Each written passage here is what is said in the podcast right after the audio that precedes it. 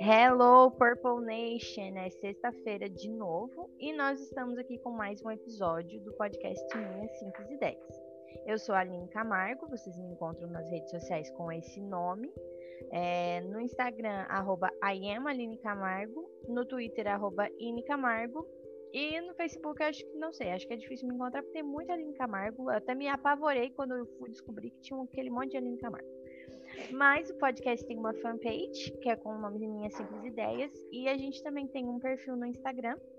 E a gente posta lá todos, toda sexta-feira a gente posta a capa do episódio para que vocês possam comentar, é, realmente contar, contar se tiver alguma vivência parecida, se tiver concordado, discordado de algo que a gente falou, e a gente pode continuar essa conversa também é, nas redes sociais, né? Então, talvez você está chegando hoje, seja bem-vindo. Talvez você vai ouvir esse episódio muito depois do que ele já foi postado, é, mas essa conversa é sempre um canal aberto, né?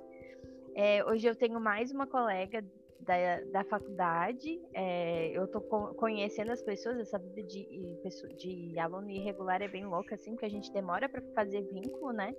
Ainda mais agora que tá no remoto, porque quando tá no em presencial, a gente vai sentando perto de alguém, quando vê, já tem ali algum vínculo com as pessoas que sentam perto, né? Mas no remoto, todo mundo câmera desligada, a gente nem se conhece. e aí, um, então, a minha colega esses dias abriu o microfone, contou um, uma coisinha assim da vida dela, assim, bem pequenininha, uma, foi mais ou menos duas ou três frases. E aí eu chamei, eu disse, ai, tu quer contar essa história? aí eu chamei ela prontamente disse sim. Então hoje nós é, recebemos a Laísa com bastante alegria. É Laísa, né, o teu nome? Isso, Ou é Laísa? Porque toda vida. Não, Laísa. É Laísa mesmo, tá? Então tá bom. A... então recebam a Laísa, gente, e ela vai contar é, a história dela pra gente. E acho que essa conversa vai ser bem legal. Então, Liza, fica à vontade, pode te apresentar e daí já pode começar a contar a tua história. Vou tomar meu cafezinho aqui, vai dar tudo certo. Tá bom. Primeiro, eu quero agradecer pelo convite. Eu fiquei super feliz de ter esse espaço para contar a minha história, porque não é muito comum a gente ter uma abertura assim para poder contar a nossa história de uma forma que a gente quer, né? Escondendo que a gente não gosta, contando que a gente gosta, entre essas outras coisas. Uhum. Mas enfim, eu sou a Liza, eu faço faculdade com a Aline de psicologia, já tô quase terminando. Eu também sou periodizada e cada hora estou numa sala, também conheço muita gente, então eu fico super feliz quando pessoas da, da minha sala vêm e entram em contato comigo, ou a gente tem algum é, um início de vínculo, né? Porque realmente faz toda a diferença a gente ter amizades na faculdade. E você recém, Desculpa. Você recém veio ah, pra cá, né? Então é, é importante também, né? É, eu sou de Curitiba uhum. e eu tô aqui em Criciúma há um ano e meio. Final do ano faz dois anos que eu tô aqui em Criciúma. Uhum. Então é faculdade nova, tudo novo para mim, até a vida de casada, né? Depois que eu vim pra, eu vim pra cá, eu e o meu namorado começamos a namorar, morar juntos. Então é uma vida de casado também que é totalmente diferente da que a gente estava acostumado. Sim, nossa, só novidades, então. Dois anos assim só. de mil coisas. Loucura. Nossa, uma loucura, porque é, agora entrando um pouco mais na minha história que eu vim aqui para contar, né, que em relação à minha doença, já faz um tempo que eu tô aí doente, buscando ajuda, mais especificamente uns quatro anos. E coincidiu ser muito junto com o início de um relacionamento, que é com o mesmo namorado que eu tenho hoje. Uhum. E desde o início, então, ele tá comigo nessa, nessa jornada. E começou muito do nada. Uhum. E daí, quando eu vim para cá, eu acho que pela turbulência de emoções, um pouco do nervosismo de estar tá longe, de faculdade nova, o meu estado acabou agravando um pouco, daí dá uma melhorada, daí dá uma agravada, então é bem uma montanha russa. Uhum. Mas o que, que é, né, esse meu estado que eu fico falando? há quatro anos atrás, começou com uma dor no peito, é, uma falta de ar, não conseguia respirar, dificuldade para comer. Toda vez que eu comia, eu sentia o caminho que a comida fazia. Como se, sabe quando a gente se afoga e você sente assim onde a comida tá e uma, como se fosse uma pontada no peito? Sim. E a gente até fala, uma dor assim sufocante. Era isso que eu sentia. Só que foi em época de vestibular e na época do frio, assim, chegando o inverno. Uhum. E lá em uhum. Curitiba é muito frio então, e eu tenho asma. Então eu pensei que fosse ali uma crise de asma que estava para chegar, estava atacando. Então a minha primeira abordagem foi procurar pneumologista, essas coisas. E nada de novo é, aparecia.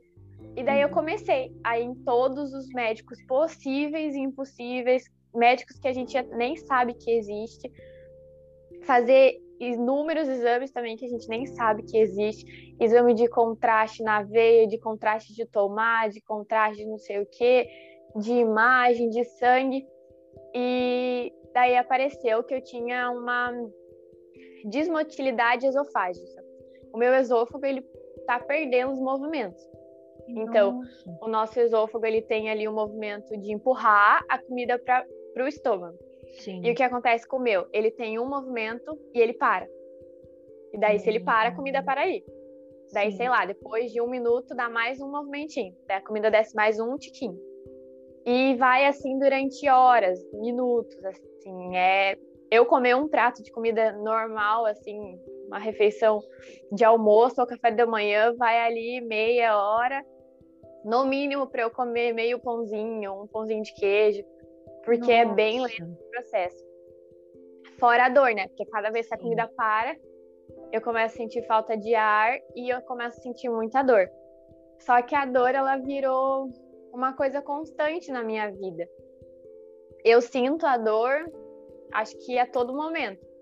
Só que, como já faz muito tempo aí, né, uns quatro anos, eu já meio que me acostumei com ela. Só uhum. que tem uhum. momentos que ela se torna muito mais forte do que eu aguento e daí é quando eu meio que desabo, começo a chorar ou apelo para remédio. Eu sou bem resistente assim em relação a remédio. Toda vez que me falam que é para tomar remédio, eu fico não, eu não quero, eu aguento. Isso deixa meu corpo torna... trabalhar, né? Eu falo sempre é. isso também. Deixa meu corpo trabalhar, deixa meu corpo trabalhar. Eu, quando eu chego a tomar um remédio, é porque eu também já tô. Já tô Exatamente, eu sou, eu sou muito assim. Porque eu penso, ai, ah, daí eu vou tomar esse remédio aqui hoje, daí amanhã eu vou tomar também, pelo mesmo motivo, vou ficar tomando quando eu vejo o remédio não funciona mais. E quando eu realmente precisar desse remédio, adeus, né? Porque daí já foi, meu corpo já tá acostumado. Ai, eu então eu assim evito também. muito. Isso até meio que me sobrecarrega, né? Porque eu fico passando do meu limite ali com as dores para evitar tomar o remédio. Uhum. E eu sou muito de querer evitar que as pessoas ao meu lado sofram, né?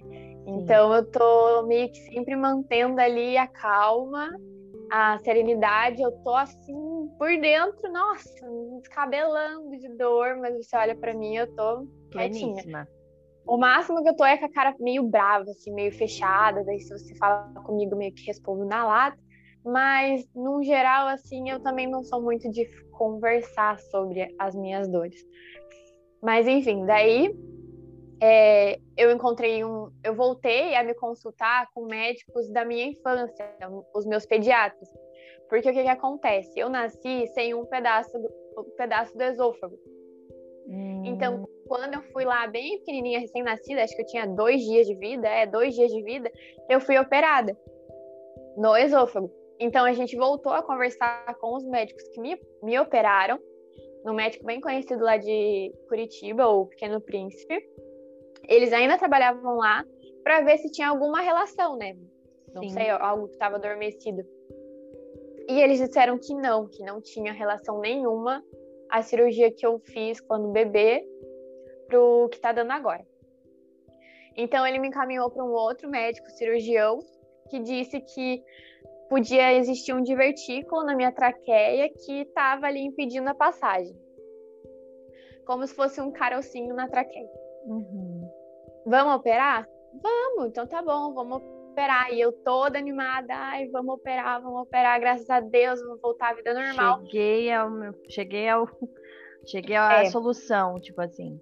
Só que o que a gente não contava, né, quando foi procurar o cirurgião, é que eu tinha perdido muito peso eu tinha reparado, todo mundo à minha volta tinha reparado, mas a gente não tinha pensado que isso seria um empecilho na hora de alguma cirurgia.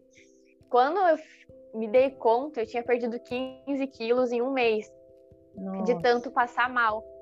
Uhum. E, então eu tava pele e osso. Eu sempre fui mais magrinha. Só que uhum. nessa época, assim, tava. Nossa, eu não aguentava me olhar no espelho. Uhum. E, e, eu estudava muito, porque a minha ideia inicial era entrar em medicina. Ah, sim. Então eu estudava o dia inteiro, final de semana, semana toda. E era num cursinho lá de Curitiba. E toda vez que eu ia, às vezes eu levava minha comidinha, né? Porque quando, quando eu comecei a passar muito mal, eu comecei a levar a minha própria comida pro cursinho para não precisar ficar comendo fora. Porque daí uhum. o que, que eu uhum. comia? Eu comia papinha de neném. E papinha Sim. mesmo, sabe? Essas que você compra no mercado, assim? Sim, já Era isso. Uhum. Isso. E às vezes a minha mãe fazia ali alguma comidinha mais batidinha para eu levar. Só que as pessoas são muito maldosas. Eu nunca tinha reparado que o ser humano era tão maldoso é, até eu passar por isso. Porque eu ia pro cursinho, daí a hora que eu ia comer minha marmita ali, sempre tinham comentários do tipo: ah, essa dieta louca que as meninas fazem, acho que é bonito. Olha o corpo dela, tá caindo aos pedaços. E ela acha que tá lindo. Só que ninguém se dava o trabalho de, perguntar se eu tava bem. Gente, não existe. Tipo, quem que vai preferir comer uma papinha de neném comprada em mercado com 20 anos, ao invés de comer, sei lá, uma coxinha, um arroz, um feijão, um hambúrguer? Tipo, não existe isso. E eu sempre, nunca fui assim de comer muita porcaria. Eu uhum. sempre gostei mais de fruta, verdura, essas coisas. Sim. Mas eu era muito carnívora antes. Uhum. E a carne foi a primeira coisa que eu tive que cortar da minha vida porque é extremamente difícil. E daí, ai, pãozinho francês, aquele pãozinho francês bem quentinho que a gente passa manteiga, assim, ó, nossa, delícia, não consigo mais comer. Porque ele faz um bolinho e, e é extremamente difícil desse bolo do pãozinho passar. Então, essas coisas assim que a gente gosta, eu tive que ir cortando. Então, foi abrindo mão devagarinho de tudo que, é, que era muito bom para ti. Sim, e eu fui entendendo naquele momento que eu tinha que lidar com muitas questões. Era a pressão de um vestibular, era minha mesma, assim, porque os Sim. meus pais não me pressionavam em relação a isso. Mas a gente Mas tem era... essa coisa da, da realização, né? Tipo. É, a gente se exige demais, né? Uhum. E eu me uhum. exigia muito, assim, eu sempre fui muito exigente comigo mesma. Então eu me exigia para para ir bem no vestibular, eu me exigia, me exigia para passar em medicina na Federal de Curitiba, porque não tinha outra opção. Se eu não passasse na federal, era sem condições de fazer uma medicina, principalmente lá em Curitiba. Eu me exigia para eu me manter firme, sem ficar me abalando e me desabando de dores. Eu me exigia para forçar a comer coisas que eu não conseguia, mas eu tinha vontade. E me exigia para ser uma boa namorada, para ser uma boa filha. Eram muitas exigências que eu também não compartilhava, né? Porque eram todas exigências minhas. Então foi um período meio sobrecarregado, assim. Eu acho que isso acabou agravando assim esse início de doença. Acho que foi por isso também que eu perdi tanto peso. E daí o médico pegou e falou: "Ah, Laís, a gente não pode te operar desse jeito. Você tem que ter pelo menos 10 quilos a mais." Meu Deus, 10 quilos a mais. Eu tinha, eu tenho 1,57 de altura. Na época eu tinha 16 para 17 anos. Não, 17 para 18 anos. E eu pesava 35 quilos. Hum. E ele falou assim: não, é sem condições e você tá desnutrida também. Eu não vou correr o risco de te operar assim. Vamos colocar uma sonda. Daí eu, meu Deus, colocar uma sonda, eu nem sei o que, que é isso. É... Nossa, é bem na tá. adolescência ali, né? Nesse esse, esse período que normalmente, porque daí agora tu estava falando, só te interrompendo bem rapidinho, né? Estava é, uhum. falando da, das, das exigências, das dificuldades e tal, né? Isso também tem muito a ver com a fase, né? É, essa idade, que é né, 16, 17, 18 anos, a gente é muito assim, eu vou vencer o mundo, eu consigo, é. eu consigo, eu consigo. Quando a gente chega nos 20 e poucos, a gente diz, ai, eu já tô desistindo, alguém me segura aqui, né? Mas quando a gente é adolescente, é, a gente, a gente tem, tá muito naquela fase de que a gente precisa provar pra gente mesmo que a gente consegue. E... Tá se descobrindo, né? Exato. Então, nossa, que, que, que difícil mesmo que, que, que, deve ter sido. Não, não consigo nem é. Imaginar. Eu falo muito para minha psicóloga que se eu tiver esses recursos que eu tenho hoje, é, meus assim mesmo, os meus recursos psicológicos que eu desenvolvi com a terapia e com o tempo, aquela época teria sido muito mais fácil.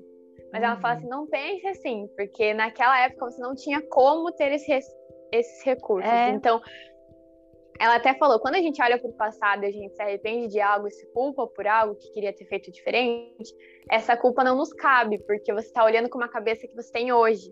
É. Só que a cabeça que você tem hoje não é a cabeça que você tinha antigamente. Exatamente. Então não tinha como ser diferente. A gente tem que se perdoar, é, né? E se acolher no sentido de.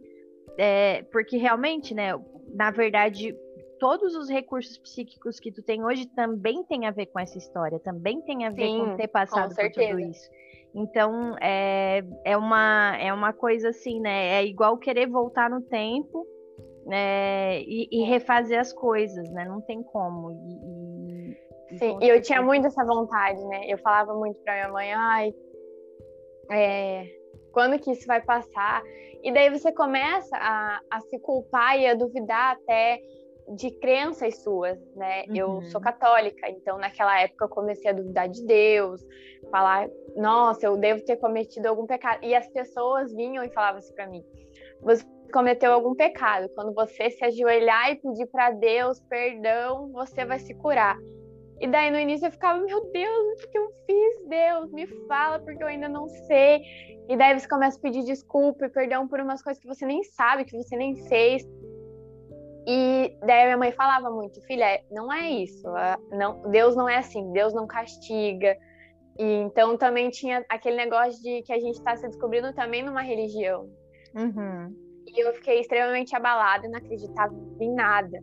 E é muito difícil. Tipo, hoje, assim, a dica que eu dou para muita gente que está passando por qualquer situação difícil, principalmente de saúde, é que a gente precisa ter fé. Se você não tem fé, as coisas ficam muito mais difíceis não fé em um Deus, você pode ter fé em qualquer crença. A gente precisa de uma religiosidade. É uma conexão com algo que seja maior do que a gente, né? Que é o que todo é. mundo diz, né? É... Sim, não sei é... acreditar em vidas passadas, coisas assim confortam o nosso coração. É, porque a gente pensa muito em morte, né? Quando a gente está em situações assim, até pelo olhar que as pessoas olham para você, assim, elas olham como se fosse a última vez que elas iam te ver, elas falam com você como se amanhã você já não, não fosse mais estar aqui.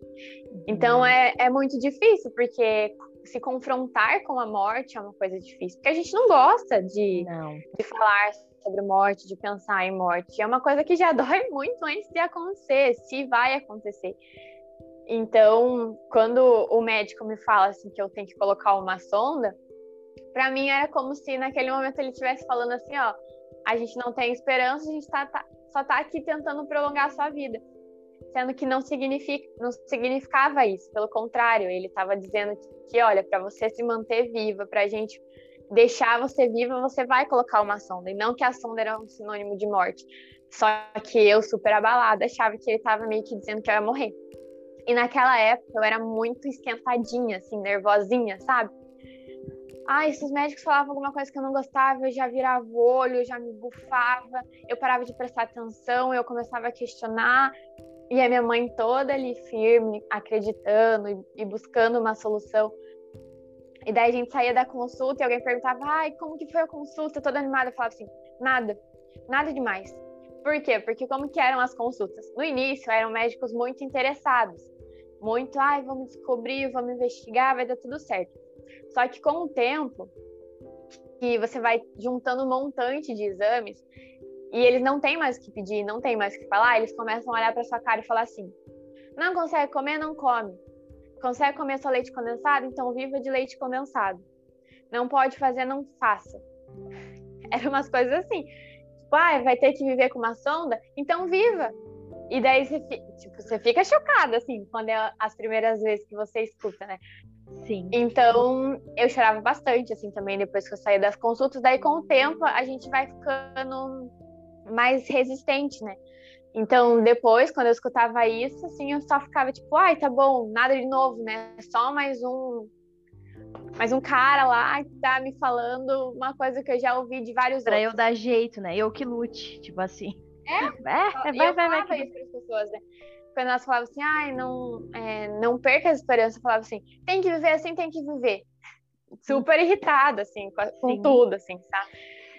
Tu sabe que eu me lembrei do, daquele artigo que, é- que, eu, que a gente leu, o meu grupo leu na aula de psicologia social sobre a questão do distanciamento. É, do distanciamento, que daí parece assim que eles é, que a pessoa fica indiferente, mas é um distanciamento emocional que eles fazem para poder sobreviver, né? E... Sim, é uma resistência, né? Exato. E eu me lembro muito assim, eu, eu penso, eu sempre digo, né, que eu não sei como é que funciona. Eu, eu ainda vou. é, eu, já chamei um estudante de medicina para gravar e a gente ainda não gravou, ainda não deu certo. Mas eu não sei como é que funciona essa parte, assim, se eles têm uma cadeira para falar sobre isso, porque eu eu pra, eu acho assim que por mais que eles tenham que se distanciar emocionalmente, eles têm que ter uma forma diferente de falar com a gente, porque não é possível. A maioria dos médicos, eles vão dar uma notícia pra gente assim como se eles estivessem falando, arranca esse band-aid, sabe? E tipo, É, e é muito engraçado, porque assim, né? Eu queria muito fazer medicina. E quando eu comecei a ficar doente, a minha vontade de fazer medicina aumentava, porque eu ficava assim, esses médicos aí são todos muito ruins. Eu vou virar médica e eu mesma vou me Você curar. É, só que eu tava fazendo psicologia, eu tinha começado a fazer psicologia, só que eu não nunca descartei a ideia de fazer medicina. Inclusive, mês passado eu tava aqui falando que eu ia começar a medicina semestre que vem, terminar a psicologia e fazer medicina. Só que quando eu comecei a estudar melhor psicologia, eu comecei a ver a- necessidade que eu tinha de colocar a psicologia na minha vida, assim, e dentro dos hospitais. Ah, mas já existe é, psicólogo dentro do hospital. Só que é diferente, gente. A gente não entra em contato com psicólogo, assim, em consultas. Por exemplo, uma notícia dessa, assim, ah, você tem que pôr uma sonda. Ele nem me explicou como que era a sonda, ele só falou que eu ia ter que pôr. E depois foi tudo é, eu procurando, a minha mãe procurando. E eu evitava procurar notícias. Tipo, eu saía de um médico que falava, ah, você tem motilidade esofágica. Eu não colocava no Google, nossa, mas nem que me pagassem, porque eu não queria ler as coisas que estavam no Google. Eu só ficava com as informações que ou os médicos me traziam, ou a minha mãe, meu pai, sim. essas coisas. Então eu evitava mesmo procurar coisas sobre o assunto. E daí, quando ele falou que eu ia ter que ir por sonda, um monte de gente começou a me mandar o perfil daquela Ana Cardoso, não sei se você conhece. Não. É uma menina que teve câncer no estômago e usou sonda por um tempo, só que ela era blogueira, então ela ficou bem famosa. é, As pessoas falavam muito dela e ela contava as experiências dela no hospital e com a sonda. Só que como o problema dela era um câncer no estômago, ela sofria muito. Então, quando eu vi as experiências dela com a sonda, eu fiquei extremamente com medo. Mas eu fui, coloquei a sonda e ele falou assim: ah, é, em três meses você vai engordar e a gente vai poder fazer a cirurgia. Eu falei assim: três meses. É pouquinho, vai dar certo. Coloquei a sonda super tranquila. Daí eu usei a primeira, a do nariz. Uhum. Então, é, parecia super tranquilo mesmo. Só que como meu esôfago já não funcionava, o espacinho entre a sonda e o esôfago era menor ainda. Então, se já não passava uma comida, com a sonda era pior ainda. E daí eu comecei a viver a base de água e caldo enquanto eu estava com a sonda. E como era meio que uma missão a gente ter que engordar, a cada três horas certinho, inclusive de madrugada, eu tinha que acordar e passar dieta. Então foi uma fase assim, ó, extremamente cansativa assim para mim e para minha família assim. A minha irmã, é, ela era o bebê da casa e ela teve que do nada crescer e ajudar a irmã dela que sempre foi assim a forte. E daí eu falava para ela que ela era minha enfermeira, porque ela também acordava de madrugada. A minha mãe é exausta trabalhar, porque também estava cansada de ficar acordando a cada três horas. E daí toda vez toma banho, agora faz o curativo. Daí o nervosismo de fazer um curativo ali no nariz e puxar aquele negócio. E se enroscar também, né? Ai, vai dormir. Daí eu dormia bem do lado que nos colocaram a sonda. Uhum. Então agora tem que dormir do outro lado. É, ai, cuidado para não enroscar. Minha irmã sempre dormia muito comigo, assim, na mesma cama que eu. E daí ela não ela tinha medo de dormir comigo e se enroscar. E isso um dia aconteceu. Eu me enrosquei na sonda e daí eu acordei assim, senti um negócio molhado no meu rosto. A hora que eu coloquei a mão era sangue que estava saindo do meu nariz. Corri pro banheiro, limpei tudo e tinha saído um pedaço da sonda. Eu enfiei de volta para dentro, arrumei o curativo e voltei a dormir porque eu estava extremamente cansada. E daí no outro dia eu só falei assim: ai, mãe, a sonda saiu de noite. Minha mãe, Liza, meu Deus, você tinha que ter me acordado. Eu falei assim: não, eu não ia pro hospital aquela hora. Nossa, nunca na vida. E, e essas coisas assim ficam meio. É meio ruim, né? Porque daí você para de tomar alguns cuidados que você tem que tomar. Mas passou o tempo, fui no médico de novo, não engordou. Ai, não acredito, não engordei. Fica mais um mês fica mais um mês. E foi nessa enrolação. E daí no final, quando já tinha passado, porque tem um período de tempo que você pode ficar com essa sonda nasal, passou o tempo e, ah, Eliza, vamos fazer a cirurgia, mas você não tá no peso que você que você tinha que estar. Tá. Então ela vai ser muito mais arriscada, a recuperação vai ser um pouco mais difícil. Não tem problema, eu aguento. Ah, então tá, você entende todos os riscos. Entendo. Só que para ele chegar no esôfago, ele ia cortar aqui na frente, né? Nessa uhum. parte para baixo da, no meio do peito, para ele poder fazer a cirurgia. E eu falei assim, pelo amor de Deus, doutor, eu já tô odiando meu corpo, a minha autoestima tá lá para baixo do meu pé. Não corta o meu peito, por favor. Como que você pensa nesse tipo de coisa? Como que você tá preocupada com uma cicatriz?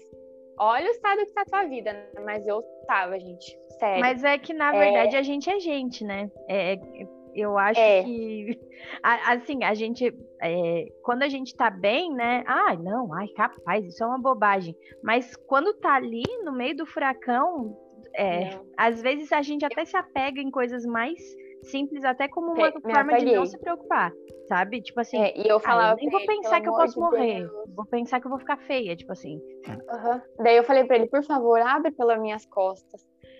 Só que assim, né? Se você pensar numa anatomia do corpo, tem muita coisa aqui entre as costas e o teu esôfago, né?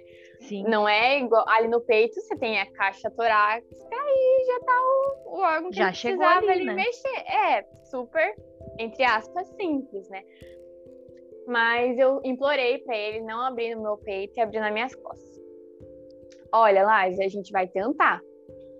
Se eu não conseguir e eu ver que tá muito difícil, que eu tô te colocando em risco, eu vou abrir o seu peito. Tá bom, doutor. Tranquilo. Prepa se preparamos para a cirurgia, todo mundo muito nervoso no hospital foi para cirurgia, se eu não me engano, a cirurgia demorou umas 10, 12 horas, assim, por aí. Porque ele ficou tentando, tentando, tentando pelas minhas costas. E daí o que, que ele fez, né? Ele tinha que tirar o meu pulmão para fora para poder chegar no meu esôfago. E daí ele teve que colocar um afastador meio que quebrar duas costelas me afastar para ele poder chegar no meu esôfago. Então o sofrimento foi muito maior ali pelas costas do que pelo peito. Mas na hora eu nem pensei nisso, só queria que ele abrisse nas minhas costas, porque eu não queria ficar vendo aquela cicatriz ali o tempo todo. E graças a Deus ele conseguiu. A primeira coisa que eu fiz na hora que eu acordei depois da cirurgia foi colocar a mão aqui no, no negócio do hospital. Eu levantei assim e olhei para ver se ele tinha aberto na minha, no meu peito. Uhum. E eu, eu tava grog da anestesia, então eu só abri o olho, olhei assim e tum, Uhum. Meio que voltei a dormir. E daí, a hora que eu acordei mesmo, eu sentia muita, muita, muita dor dele ter afastado a minha costela. Eu fui respirar assim, ó, meu Jesus. Parecia que tinha um, uma pessoa assim, ó, piloteando no meu peito e na Nossa. minha costela. Uhum. E daí eu, eu comecei a chorar, chorar. E daí eu só lembro de flechas assim desse dia, porque a dor era muito intensa. Daí eu lembro de ver a minha mãe chorando, meu pai chorando, daí daqui a pouco a minha irmã tava lá apertando a minha mão e chorando um monte. E eu só lembro de pedir para eles, pelo amor de Deus, pelo amor de Deus, me salve, me ajuda, que eu não tô aguentando. E me contorcendo inteira de dor. E daí eles começaram a me dar morfina. e morfina, morfina, morfina. E daí eu só lembro da, enfer da enfermeira falar assim: minha querida, a gente já te deu quatro doses de morfina, a gente não pode te dar mais. Se você ainda tá com dor, você vai ter que aguentar. E eu apaguei. Uhum. E, e, eu ainda tava com a sonda do nariz, né? Sim. E daí, quando eu acordei, é, ela falou assim: ah, e tava na UTI, né? Só eu. E daí eu não conseguia me esticar para apertar o botãozinho para chamar a enfermeira nem nada. Então eu tinha que ficar esperando alguém aparecer para dar um grito, assim. É. E eu não conseguia nem gritar de tanta dor que eu tava. Daí tá bom, super difícil. TI uma das piores coisas que a gente pode passar, porque é ali um monte de gente agonizando de dor e gritando, e você sozinha. Daí começa a fazer. Só que no hospital que eu fiquei tinha uma equipe multiprofissional muito grande. Então eu tinha ali contato com a psicóloga que ia conversar comigo. Tanto depois, quando eu fui pro meu quarto, ela também ia me, me visitar todos os dias. Tinha ali fisioterapeuta, tudo. E daí o fisioterapeuta ia lá para tentar fazer alguns movimentos para não ter trombose, essas coisas assim. Uhum. E daí acontece lá um monte de coisa no, na UTI. E depois que eu vou pro quarto, ah, agora vamos voltar a administrar a dieta da sonda e depois a gente vai tentar comer alguma coisa pela boca. E eu super ansiosa para chegar logo a hora de comer alguma coisa pela boca para eu ver se tinha funcionado ou não. Daí começa a passar o negócio pela sonda, o médico tinha cortado o meu, o meu pulmão. Então a dieta da sonda estava entrando no meu pulmão. Hum. E daí eu estava usando o dreno. Daí no dreno saía assim um líquido muito estranho. Corta, sem dieta hoje, sem dieta amanhã, porque precisa cicatrizar isso. Não pode entrar esse tipo de líquido no pulmão dela. Daí vai lá, faz um raio-x, faz outro raio-x, faz outro raio-x. E ele cortou um outro nervo que meu pulmão, assim, ó, um tava assim normal e o outro pela metade do tamanho. Nossa. Então eu, eu ia falar com você, ia fazer assim. E eu não conseguia, tipo, ter fôlego, assim. Sim. E daí tá bom, chegou a hora de comer pela boca, eu comi. Só que, ah, agora é uma coisa assim que eu vou contar que quase ninguém, nem a minha mãe, nem ninguém sabe, porque foi uma coisa assim que eu guardei bem guardadinha, assim, de, de triste mesmo. Uhum. Eu, ele me deu um, é, um pão. Eu falei assim pra ele, ah, me traz um, uma coisa mais molinha, né? Tipo um ovo, alguma coisa assim. Ele falou assim, não, pra gente saber que funciona, vamos trazer logo um pão. Que era uma coisa que eu não comia já fazia, assim, meses. Daí eu peguei e falei assim, tá bom. E eu nervosa, né? Ai, daí comi o pão. Eu senti, assim, dor, senti parar. Só que eu tava muito sem chão, assim, de olhar pra cara da minha família e do médico depois de todo o sofrimento que eu tava passando e falar que não funcionou. E daí eu peguei e falei assim, nossa, funcionou. Foi que é uma beleza, igual era antes. E não tinha ido. Uhum. E daí todo mundo, ah, graças a Deus, não sei o quê. E como eu tava muito na esperança que funcionasse, eu tinha feito uma lista de comidas que eu queria comer. Quando. E o meu. É, quando eu melhorasse. E daí o meu pai foi, comprou um empadão lá de um lugar de Curitiba que eu amo, ele me trouxe. E eu comia aquelas coisas, eu ia me engasgando e eu ficava quieta, assim, eu falava assim, nossa, não vou falar porque as pessoas estão muito na esperança, eu não vou fazer isso. E até porque eu queria acreditar que tava tudo bem, sabe? Daí tá bom, tá tudo bem, a Lesa melhorou, graças a Deus. Daí eu saí, passou um tempo, saí do hospital, como se tivesse com uma vida normal. E daí começaram a aparecer as sequelas da cirurgia, né? Uhum. A minha uhum. costela afundou, não voltou mais ao normal. Se você olha para minha costela, uma tá normal, a outra é para baixo. Uhum. Tenho dores assim na minha costela até hoje. Parece que dá uma cãibra assim, ela inteira fica assim repuxada. E daí eu tenho que parar, sentar, respirar fundo.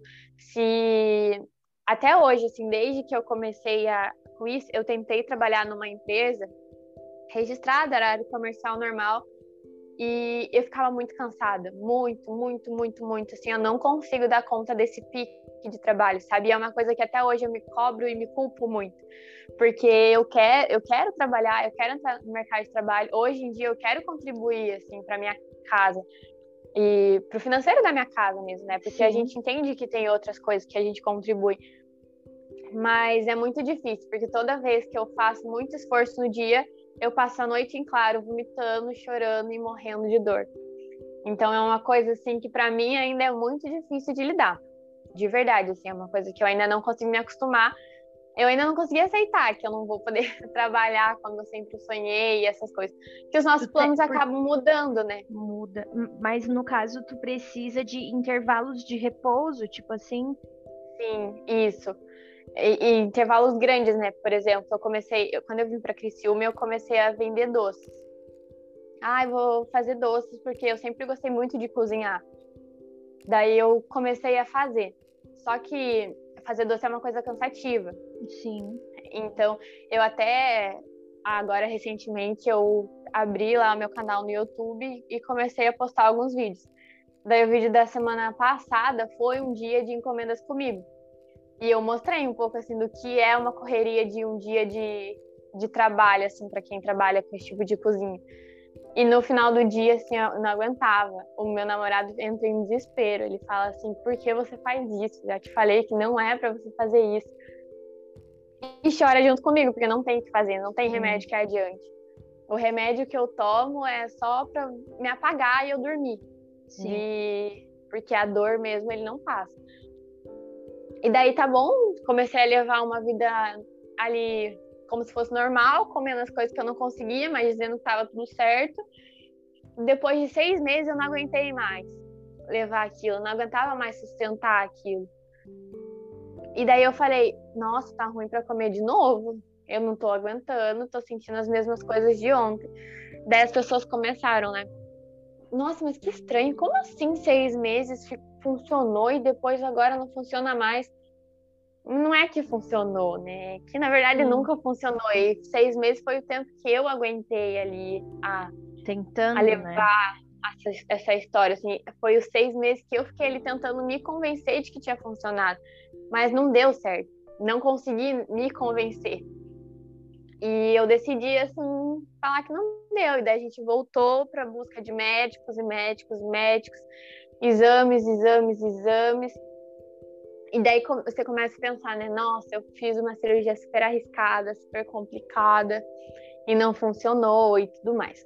Daí fui ali seguindo a vida como pode, come o que dá, se não, não dá, não come. Mais dias sem comer do que dias comendo. Voltei a emagrecer. Agora, no final do ano, Natal e Ano Novo, estava pior do que eu estava antes. Com anemia, com desnutrição gravíssima que podia dar falência de órgãos. Daí o médico da, da minha mãe pegou e falou assim: Olha, a tua filha tem que entender que ela não vai conseguir fazer nada se ela não pôr uma sonda de novo. Só que agora é uma sonda para o resto da vida, não tem prazo para tirar. Então não pode ser a sonda nasal. Vamos colocar a sonda gástrica, que é no estômago faz um furinho ali no teu estômago, coloca o caninho e tudo. Um pouquinho pra cima do umbigo. Uhum. Ai, tá bom. Só que daí eu pensei, né? Ah, eu já, eu já coloquei uma vez, não vai ser difícil. Ah, no estômago nem vai aparecer, né? Ninguém vai saber que eu tenho, só vai saber se eu quiser contar. Não, tranquilo, vamos colocar. Daí eu fui lá conversar com o médico que ia colocar, que já era um médico meu, já que já tinha feito exames. Ele, beleza, vamos fazer. Colocou urgência na outra semana. Eu me programando para um mês depois de eu colocar. Na outra semana eu estava colocando. Porque eu não podia, não tinha muito tempo para ficar esperando. E daí a gente colocou. E a mesma coisa, a hora que eu acordei no hospital, também não era uma coisa que eu tinha imaginado. Eu não tinha, mais uma vez, me preparado como eu deveria para colocar a sonda. E teve, tem corte, né? A sonda do nariz não tem. Então, você acorda com a sonda do nariz, tá tranquilo, você não sente dor. Você sente um incômodo com a do nariz. Porque você sente ela na garganta, você sente ela no nariz, mas assim, com o tempo você se acostuma e ela para de incomodar. Mas a da barriga tem corte, então tem curativo para fazer, tem sangue que sai, é, e é na barriga, né? Daí que você uhum. descobre que você usa a tua barriga para tudo. Vou tentar levantar da cama, meu Deus, você não consegue. Vou no banheiro, você não consegue.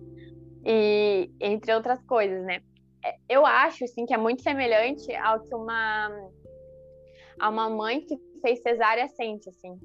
Uhum. Logo depois da, da cesárea, ou algo, alguém que faz cirurgias na barriga, essas coisas. É, é uma dor, acho que parecida, né? Porque não é que dói, mas é um incômodo, assim, muito grande. Uhum. Aí já come, meio que começou a cair a minha ficha, né? É, eu não pesquisei direito, eu coloquei um negócio que eu nem sei como é que funciona, tô achando aqui que é igual a sonda do nariz, mas não tem nada a ver. E essas coisas. Daí, no hospital, eles dão meio que um treinamentozinho. Uhum. E como antes eu morava com a minha mãe, a minha mãe já sabia, assim, de todos os, os sei lá, os percalços, essas coisas assim que podia dar uma sonda. Só que dessa vez eu tô morando com o meu marido. Então eu falei para ele para escutar comigo para ele entender assim, né? Como que funciona, porque eu também já sei lidar, entre aspas, né? Porque eu achei que sabia, mas é uma coisa meio diferente. Daí ele lá no hospital e ele fica muito nervoso assim quando fala da minha saúde, porque ele fica com o coraçãozinho na mão, assim, coitado. Eu sofro muito assim de ver ele preocupado e a minha família toda assim sem saber o que fazer, não aceito que não tenho o que fazer, né? Porque até hoje, depois de quatro anos, esse é o meu o meu diagnóstico. Uhum. Não tenho o que fazer, não tem o que fazer, não tem tratamento, ah, não tem. A frase do tem que viver com a sonda viva é cada vez mais presente, tipo assim. Isso, é cada vez mais uma certeza. Só que todo mundo fala, né? Ah, Eliza, não perca a esperança, Deus vai trazer a tua cura. Só que assim, não é que eu não acredite que um dia eu vá, eu vá ser curado. Só que eu acho que para o meu conforto psicológico, no momento, eu prefiro acreditar que sim, pode ser que um dia eu seja curada, apareça algo na medicina que resolva o meu problema. Mas por agora eu não tenho uma solução para o meu problema. Então, por agora, o que eu tenho que pensar e me concentrar é aprender a viver com a sonda, é me adaptar a essa vida. Já faz um tempinho, mas parece que foi ontem que eu coloquei ela, uhum. porque ainda é meio cansativo. E agora no frio é a época que eu mais sinto dor, porque eu acho que eu sou muito magrinha, então meu corpo faz muito esforço para ficar quente. E é a época que eu mais tenho dificuldade para comer e é a época que eu mais passo o dia sem comer nada pela boca. Semana uhum. passada, se eu comi acho que duas vezes, foi muito. E, e, tem gente que fica assim: o quê? Você fica dois dias sem comer? Eu falei assim: não, meu amor, dois dias que eu comi, e de sete. Então uhum. tem, tem meses assim que eu fico sete dias sem comer, dez dias sem comer, meio que seguido, assim, porque uhum. realmente hoje em dia eu não tenho um prazer em comer comida, né? Hoje em dia a comida para mim é só uma necessidade. Sim. E daí você começa a entender também o funcionamento da sociedade, né? Porque você começa a ver que comida hoje em dia, assim, para as pessoas no contexto social, ela não é para nutrir, ela não é só para sobreviver. Ela é para comemorar, ela é para celebrar. Tô triste, eu vou comer. Tô feliz, eu vou comer vamos nos reunir, o que que vai ter para comer? É sempre isso, né? Então, Sim, não é só. Eu me lembro muito daquele filme O Sem Floresta. Tu já assistiu O Sem Floresta? É um filme é, antigo desenho, de né? animação. Né? Isso.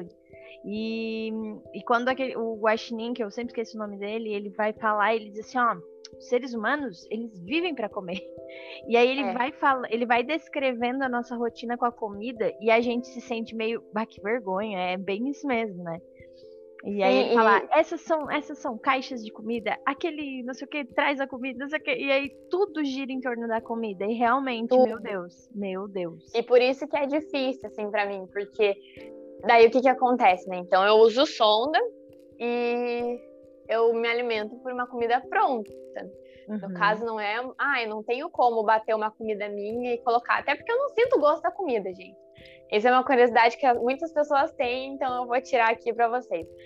quem usa a sonda não sente o gosto da comida. O máximo que sente é um geladinho, porque a gente tem que passar água na sonda para limpar ela, porque senão corre o risco de entupir. Então, no momento que você está passando a água para limpar a sonda, você sente um geladinho no teu corpo todo.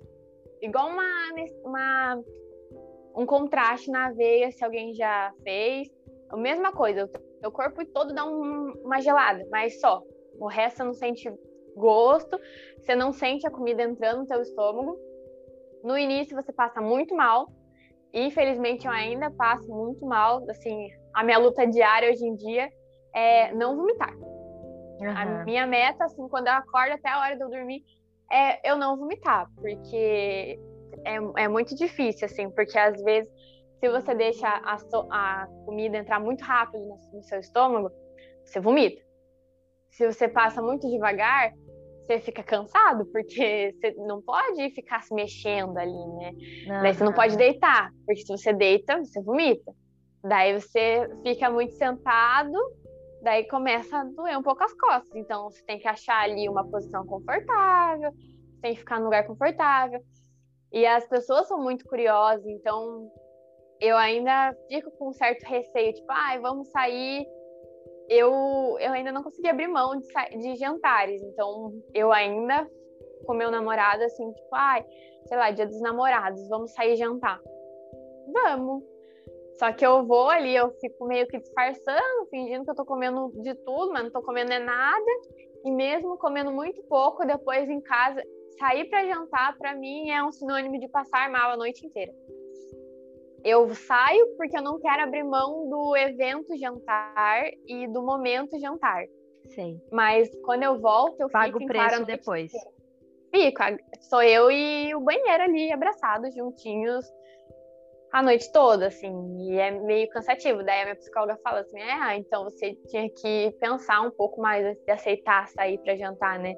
Eu falo, tinha, só que não é um preço que eu ainda estou disposta a pagar. Eu pago o preço de passar mal depois, mas eu não sei se ainda Essa disposta a pagar. Essa renúncia ainda não consegui fazer.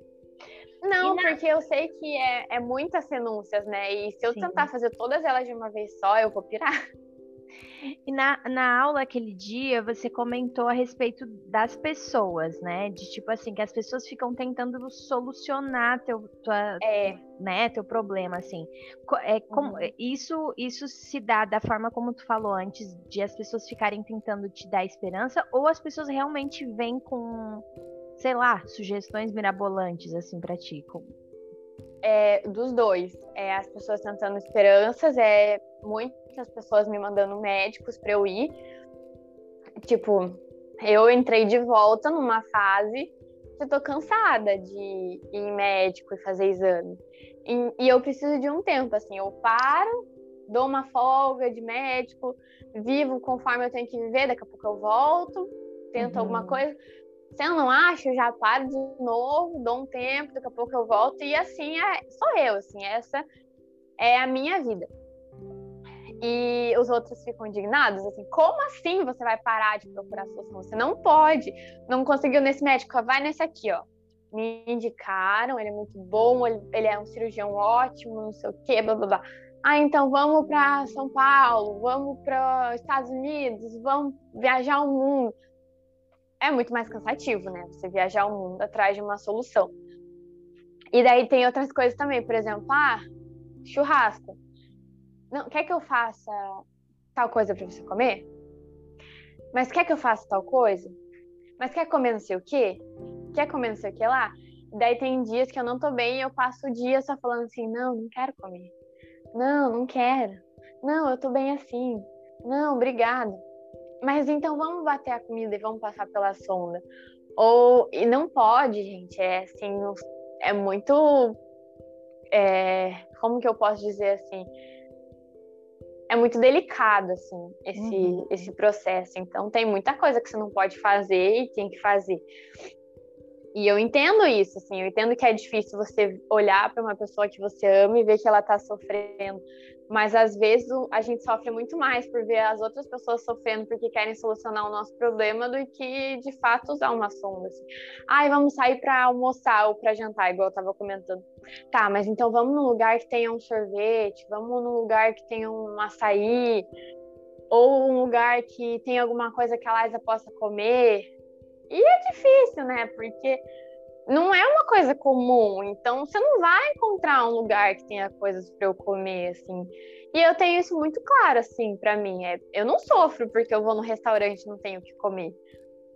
Para mim, hoje em dia é muito mais tranquilo. por causa que as pessoas ficam tentando achar a forma de te, de te encaixar, é, tipo ai, assim. Vamos sair ali na casa do fulano, um amigo nosso. Tá, então se a gente vai sair às três, você passa a dieta tal horário, e daí a gente não fica muito, volta tal horário, e daí quando chegar em casa você passa a dieta. Porque não quer levar o, os negócios da sonda, porque não quer que a outra pessoa veja eu passando a dieta na sonda, porque é chocante, porque quer evitar comentários, porque, como eu disse antes, as pessoas são maldosas. Quer evitar a fadiga mesmo, sabe? Só que são coisas assim que acabam me prejudicando no final, porque ai, daí atrasa a dieta, eu, eu tenho que passar seis vezes por dia a dieta, daí se atrasa, eu já não consigo passar seis, eu passo cinco, porque senão fica uma seguida da outra, daí se ficar uma seguida da outra, já passo mal. E essas coisinhas assim, né?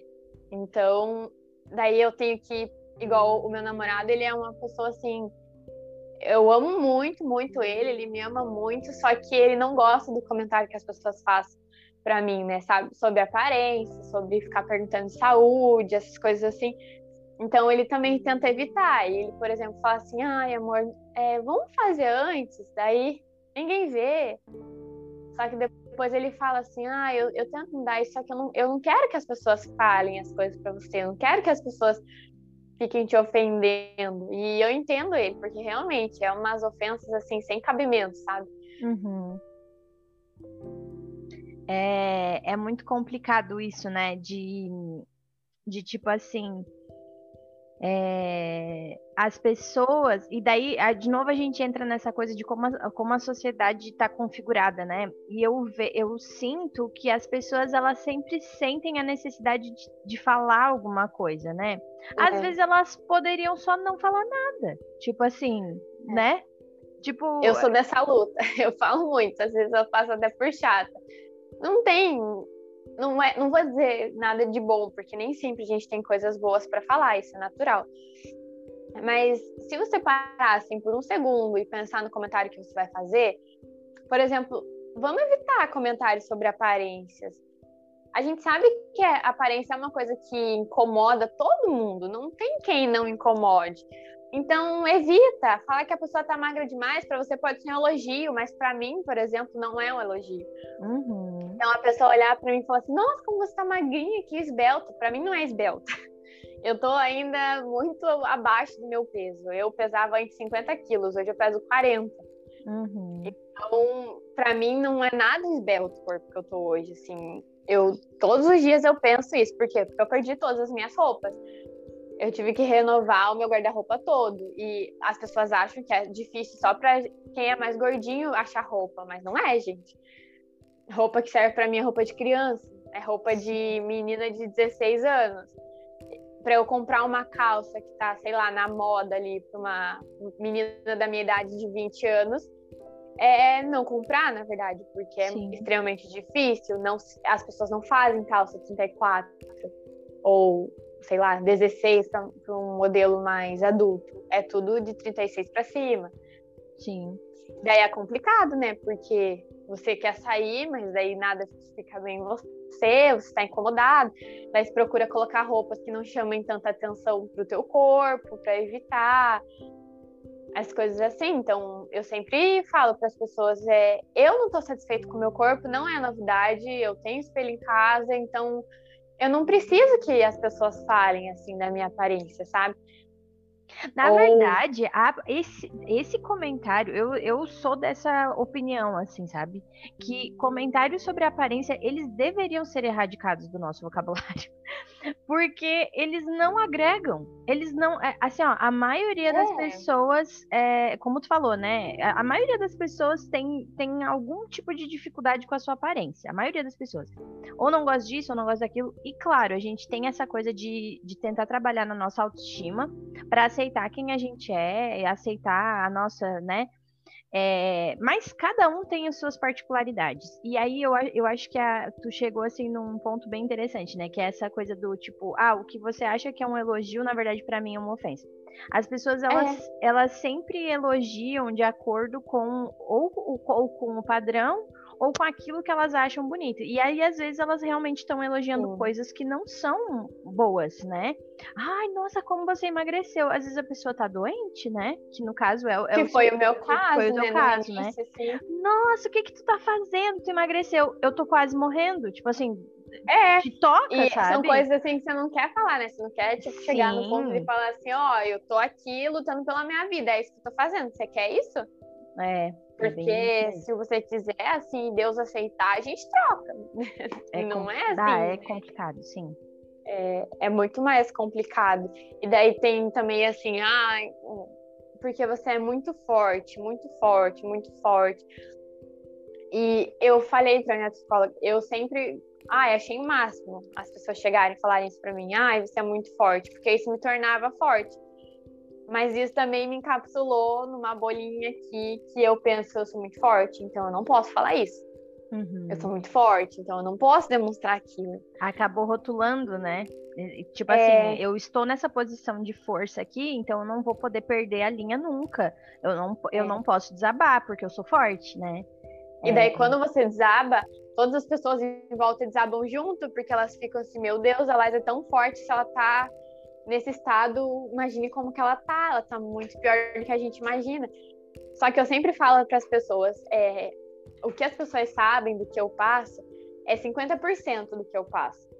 Porque os outros 50 eu guardo para mim. Uhum. E desses 50 que eu guardo para mim, 25 eu falo para minha psicóloga. porque o resto é só meu, porque eu realmente, assim. Mas isso é um erro meu também, né? Porque eu faço as pessoas à minha volta não terem real noção do meu estado de saúde. Mas às vezes eu acho que é melhor, assim, sabe? As pessoas não terem real noção do nosso estado de saúde, assim, quando ele é meio grave. Porque senão você também entra num estado de não me toque. É, uhum. ah, eu vou aqui lavar uma louça. Não, pelo amor de Deus, para, deixa que eu faço. Mas você quer lavar uma louça porque você também está cansada de não fazer nada. Eu sou muito assim, a minha semana ela é muito tranquila hoje, justamente devido ao, ao, meu estado de saúde, porque eu evito ficar enchendo de coisa a minha semana, porque eu sei que eu não aguento. Então, a minha semana eu estudo de manhã e de noite, só que agora que tá em casa, tem dias que eu estudo na, na cama, tem dias que eu tô aqui no escritório, então uhum. é bem mais flexível, assim, para mim esse negócio de home office está sendo muito bom, de verdade. É, me adianta, assim, 80% da vida, porque ainda mais agora no frio, assim. Que daí eu... não tem o transporte, não tem que se vestir, não tem que estar na é. rua, né? Pode se, ficar Sim. enroladinha num cobertor. Se eu não tô muito bem, assim, eu fico só escutando a aula, não precisa ir lá presencial, ficar tipo assim, dando uma risadinha ou interagindo na aula, porque eu não gosto que os professores sintam. Eu fico com. Eu acho que é até um dó assim, das pessoas não participarem das aulas porque eu imagino o esforço que é para um professor, sabe? Preparar toda uma aula para as pessoas irem lá e simplesmente ignorarem ele.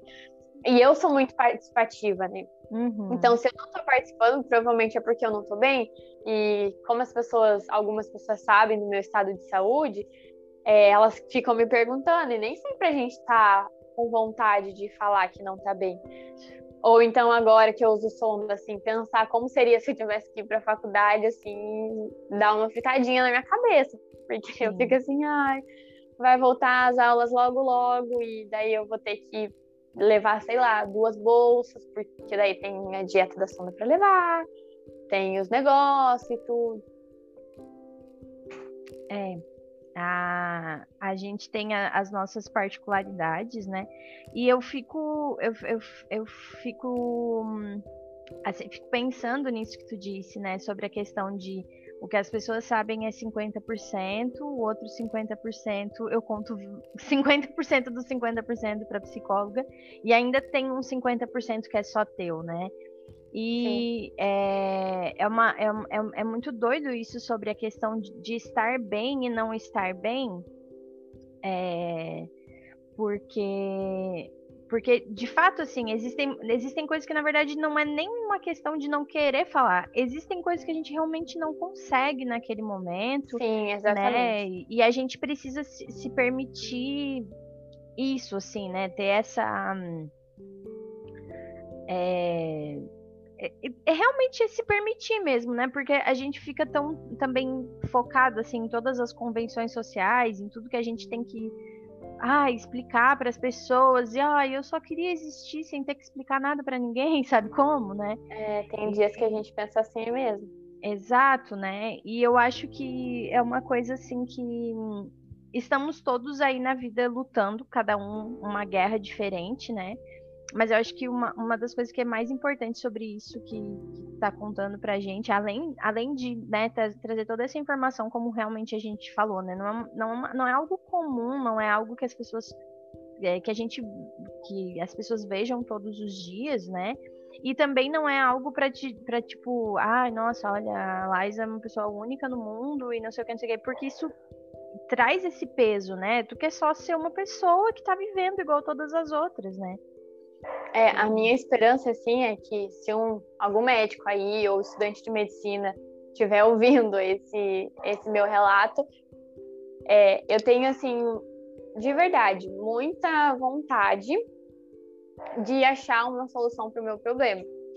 Só que eu também tenho, é, tenho um desejo de que isso seja de uma forma, assim, natural uhum. e sem ser por goela abaixo.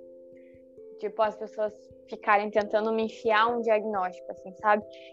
Então, ah, resumindo o meu quadro clínico de saúde, eu perdi 80% dos movimentos do meu esôfago, é, já fiz exames genéticos, não apareceram nada que feche um quadro clínico.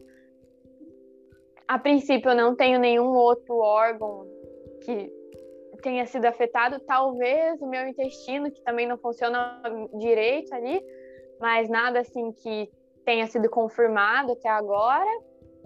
Me alimento por sonda, né, uma gastrostomia, mas isso não não me torna assim melhor ou pior do que ninguém.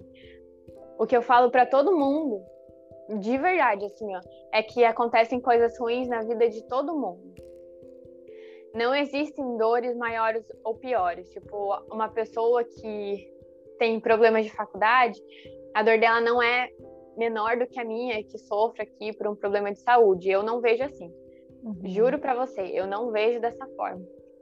E para mim todas as dores importam. Isso é muito coisa de estudante de psicologia, mas é, é. verdade, gente. É verdade. Todas as dores importam. Só que vai de você escolher o que, que você quer fazer da sua vida e o que, que você quer absorver da sua vida.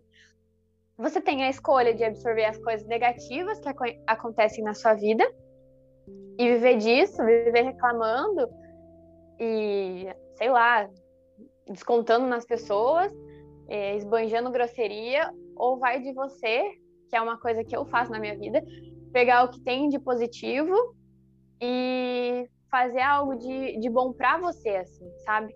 Não uhum. para os outros, para você. No, no meu caso, assim, eu não reclamo hoje em dia. Eu já reclamei. Não sou hipócrita de dizer isso. Eu já reclamei e tem dias que eu acordo revoltadíssima com o meu estado de saúde.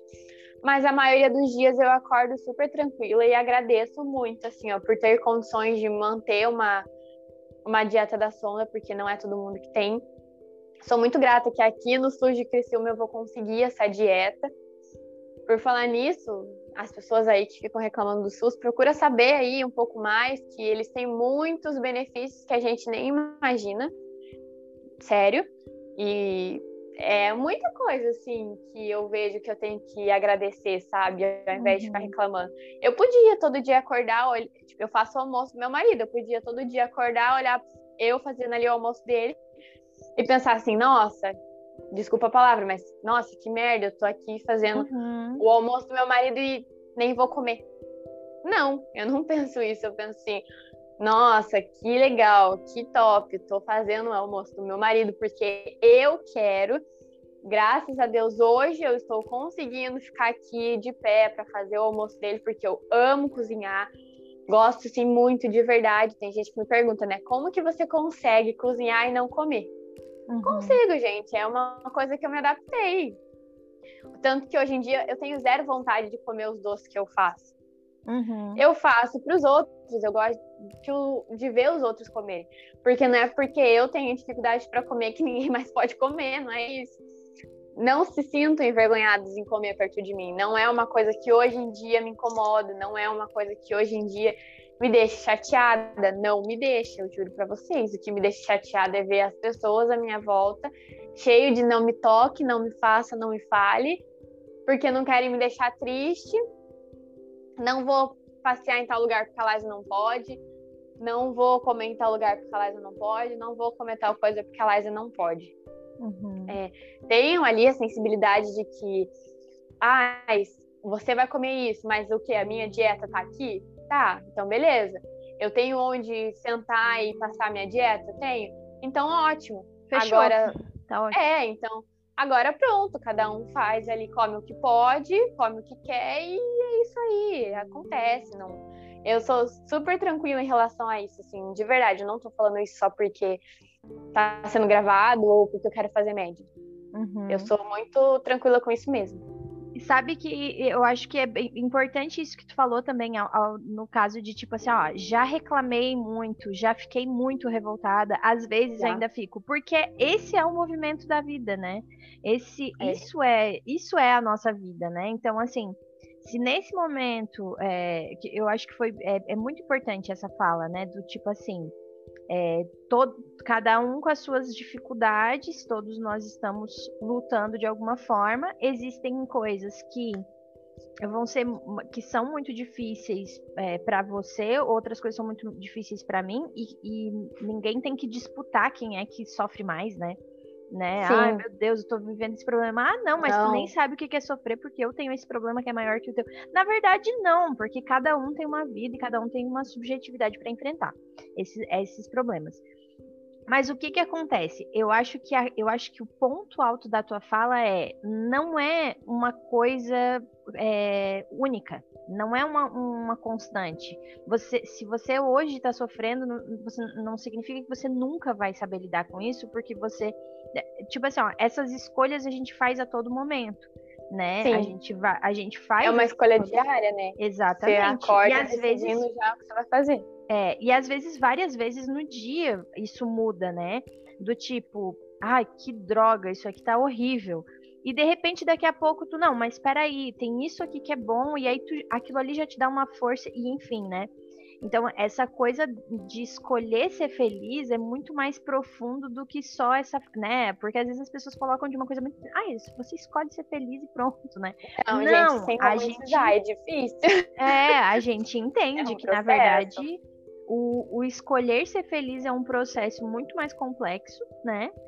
Com e que certeza. também não é aquela coisa assim, ah, agora eu escolhi ser feliz, significa que eu nunca mais vou sofrer. Não, existem não. momentos em que a gente precisa é, olhar para aquilo que nos faz, nos faz sofrer so, e sofrer, porque às vezes. É, é um processo de né? autoconhecimento também, né? Porque para você uhum. saber, para você poder escolher ser feliz, você precisa entender primeiro o que, que te deixa feliz e o que, que te deixa triste. Exatamente. E muitas vezes você vai estar. Tá, é, entre duas escolhas, uma que é me deixar triste, a outra que é me deixar triste. Então você coloca na balancinha para ver qual te deixa menos, menos triste, triste Escolhe e seja feliz com essa escolha, entendeu? Não é que na, com aquela escolha que vai te deixar triste você tem que ser feliz. Não, mas é que fique leve com essa escolha, porque é a escolha que você pode fazer nesse momento. Exato. E eu acho assim, o que eu sempre faço na minha vida é que quando alguém vem disputar a tristeza, eu falo assim: ah, é triste mesmo, sabe? Ainda bem que eu não passo por isso, porque eu não tento. Se você me pergunta, por exemplo, assim, nossa, por que você usa a sonda? E eu respondo, deve se começar, não, mas tal pessoa que eu conheço faz isso, tal pessoa que eu conheço tem aquilo, não sei o que. Eu falo assim, nossa, que triste. Ainda bem que eu não passo por isso. Porque é o melhor jeito de você cortar a pessoa para ficar falando de, de, tristeza e de competir. Disputa, né? Disputa de tristeza. É. Não, mas escuta só, tu nem sabe. É, bah. Você fica, é, ainda bem que eu não sei. Nossa, por Deus que eu não sei. Não, e, e de fato é, né, Liza? Porque, tipo assim, ó, a, a dificuldade que eu enfrento é diferente da dificuldade que tu enfrenta, e ainda bem, né? Porque já pensou se além da minha Sim. dificuldade eu tivesse que enfrentar tu, e tu, além da tu, tivesse que enfrentar a minha? Deus é, me não, não tem quem suporte.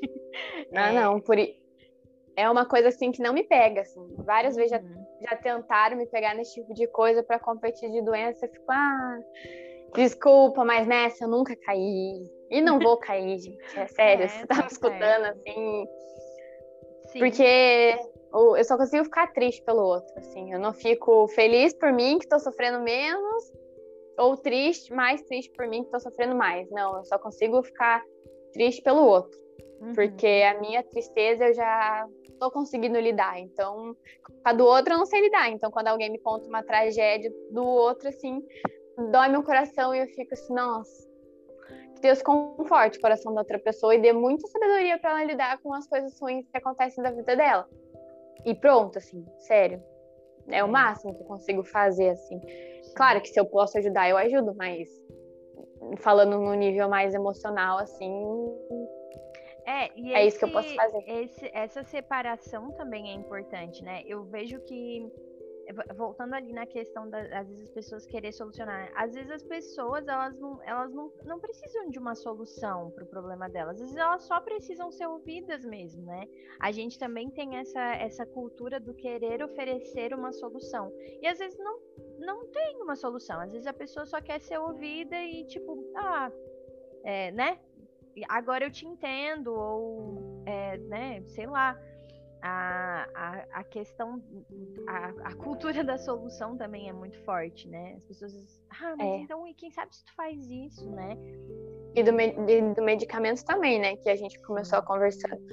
Quando eu tô, sei lá, eu comento alguma coisa, às vezes eu falo só pro meu marido, assim, eu olho pra ele e falo assim, hum, tô com uma dorzinha. E, tipo, ele já entende, assim. Tipo, pra, é isso que basta, assim. Ou então ele olha pra mim e fala assim, tá tudo bem? Você fala assim, ó. Hum Tipo, faz um resmunguinho assim. e ele já entende já que, que não, que eu não tô bem. E ele não. Daí ele fica assim, um pouco mais atento, mas na dele. Uhum. Ah, mas se alguém escuta que eu tô. Eu falo que eu não tô bem, já aparece a farmácia inteira. Toma esse remédio aqui que é para estômago. Mas meu problema não é no estômago, gente. Faz, toma isso daqui que vai tirar a cólica. Mas eu não tô com cólica. toma uhum. esse daqui que é pra dor, mais dor do que. É... eu sou dessa, eu fico questionando. Pra tudo que você me oferece, eu fico, tá, mas é pra quê? Sim. Ah, mas eu não tenho isso, então não quero. E daí tem gente que fica assim, tô tentando te ajudar. Eu fico, tá, eu sei, mas não vai me ajudar. Não eu tá já me, me conheço. É. Por isso que eu falo que às vezes eu sou meio grossa, meio tratorzinho, porque eu já tô ali tentando me manter calma, e daí começa a me jogar uma farmácia de remédio, e sabendo que eu não gosto de remédio, eu já fico assim: olha, vamos fazer o seguinte: remédio para dor de cabeça você dá para quem tá com dor de cabeça. Para cólica, você dá para quem tem cólica. Você não sai dando 200 remédios para uma pessoa que tá com dor, só porque ela tá com dor, para ver qual vai funcionar. Uhum. Não é assim que funciona, gente. Vamos ter um pouco mais de cautela aí na hora de tomar remédio. É verdade. É verdade. Bem, Lais, eu quero te agradecer porque você tirou esse tempinho pra gente, né? É, eu tenho certeza que essa conversa vai ser muito enriquecedora para qualquer pessoa que ouvir, é, porque a gente tá aqui para aprender sobre tudo, né? E, e, as vivências do outro sempre nos enriquecem muito. É, e aí é aquela coisa, né? Que, que cada dia tu possa continuar escolhendo ser feliz e que Deus te abençoe, né? Em todas as situações para que é, para que tu viva da melhor forma, porque é, é isso, né? É aquilo que tu falou, né? Hoje tu tá tentando viver da melhor forma com o que, o que tu tens hoje, né? Sim. E, e essa é a tua situação hoje e e enfim, né? Então, que, que todos os dias Deus possa te ajudar a viver e que cada dia mais tu consiga dividir isso, né? Que tu sempre que tu falou, que é a tua dificuldade. E a, eu acredito que é a dificuldade de todos nós. Dividir o que tá doendo é muito, é muito difícil. É muito ruim. Porque às vezes a gente nem. Às vezes parece que se a gente falar em voz alta é realidade, né? Se a gente tá só na é. cabeça da gente, ainda não é verdade. Mas se eu falar uhum. em voz alta que eu tô sofrendo, é verdade daí. Então, às vezes, a gente evita mesmo, né? Só que, como boas estudantes de psicologia que somos, a gente sabe que, na verdade, falar cura, né? E, e, e essa cura não é necessariamente solucionar o nosso problema, mas realmente nos ensinar a lidar cada vez melhor com, com as situações que nos são postas, né? E que Sim. de vez em quando vai ser difícil mesmo, de vez em quando tu vai ter que tirar esse tempo para tá só contigo e com a tua dor. É, mas assim, sou realmente grata por porque tu abriu esse, esse momento da tua vida também, né? Falou bastante aqui, né? Então, que depois tu possa descansar. E é isso, assim, te agradeço muito mesmo. E espero que essa conversa chegue em muitos lugares e que muitas pessoas reflitam a respeito dos seus próprios problemas, conheçam a tua realidade, saibam que essa realidade existe, né? Porque é, eu não conhecia, né? Não conhecia nada a respeito é, da tua situação de saúde e, e é isso, né? Que cada pessoa que está nesse, nesse momento enfrentando qualquer tipo de dor e de problema possa lembrar que a nossa vida é isso, né? São, são problemas e soluções e falta de soluções e a gente tentando fazer as melhores escolhas com aquilo que a gente tem. E olhar para trás e ver que, tipo, ah, eu teria escolhido outra coisa naquela época, mas você não era essa pessoa que você é hoje naquela época, então não tem como mesmo ter escolhido diferente, né? Sim, eu também quero te agradecer muito pelo espaço de novo, para quem está ouvindo, assim, se ficou com alguma dúvida ou alguma curiosidade sobre o meu caso, eu sou bem aberta a conversar, gente. Pode me mandar mensagem lá no Instagram, meu Instagram é arroba underline Isabelle, Isabelle com dois L's e Liza com Y e S. Pode mandar a tua dúvida que eu sim, de verdade, assim, eu sou bem tranquila em relação a isso. Se eu me sentir ofendida, eu também vou te falar, eu não ah, tenho muito isso é preocupação com isso. É, eu vou falar assim, ah, não gosto de conversar sobre isso, mas no geral, assim, sou bem tranquila. E de verdade, assim, para quem tá passando por alguma dificuldade, eu concordo com a Aline, assim, que Deus abençoe todo mundo, principalmente num momento tão difícil que a gente está passando, né? Exato.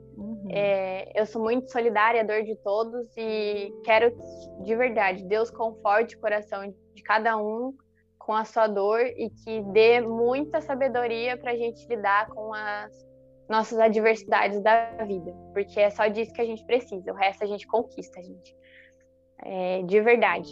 Se é. precisarem de alguma coisa, assim, vocês vão ter no momento que vocês precisarem de coração, assim, Sério. Uhum. É, e, os, e os problemas é, é aquilo, né, Liza? Os problemas, na verdade, eles nunca acabam, né? Porque. Não, eles só mudam. É, eles Carinho. mudam de lugar, eles mudam de. Porque a cada tempo a gente está tentando vencer. E, e, também isso, isso também tem a ver com o fato de que a gente é imperfeito, né? Então, existem problemas que vão acontecer porque a vida, porque acontece, porque a gente está aí na vida e às vezes coisas erradas dão errado. É, mas também porque às vezes a gente erra e a gente causa os nossos próprios problemas, né? Então, existem é. coisas que acontecem, existem coisas que a gente faz acontecer, e isso é ser humano, né? Então, a gente tem que ter esse olhar é, mais, mais empático para os outros, mas para a gente mesmo também, do tipo, vai ter dias que a gente precisa botar, bater no, no nosso próprio ombro e dizer assim, ah, eu, eu, eu te acolho, querido, você você tá é, vamos ter compaixão, né? Mais com a gente mesmo, para e pensar também que a gente não pode se culpar por ter feito menos ou mais, porque a gente faz o que a gente pode. O que a gente pode. E é só isso. É é, eu quero que fique isso, assim, da nossa conversa. Fico muito feliz de contar a minha história, mas eu acho que se cada um de vocês que estão escutando puderem tirar alguma lição disso, que tirem é, essa leveza de levar a vida é, levem as coisas mais numa boa. Se não conseguirem, também tá tudo bem, porque é um processo.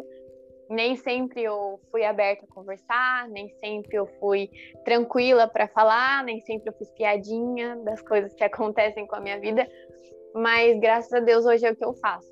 Então, e também não todos os dias. Então, uhum. se vocês puderem tirar essa lição, tirem. Leveza e compaixão consigo mesmo. É só o que eu que eu peço.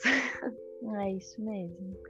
Então tá, gente. Um beijo e até semana que vem. Tchau.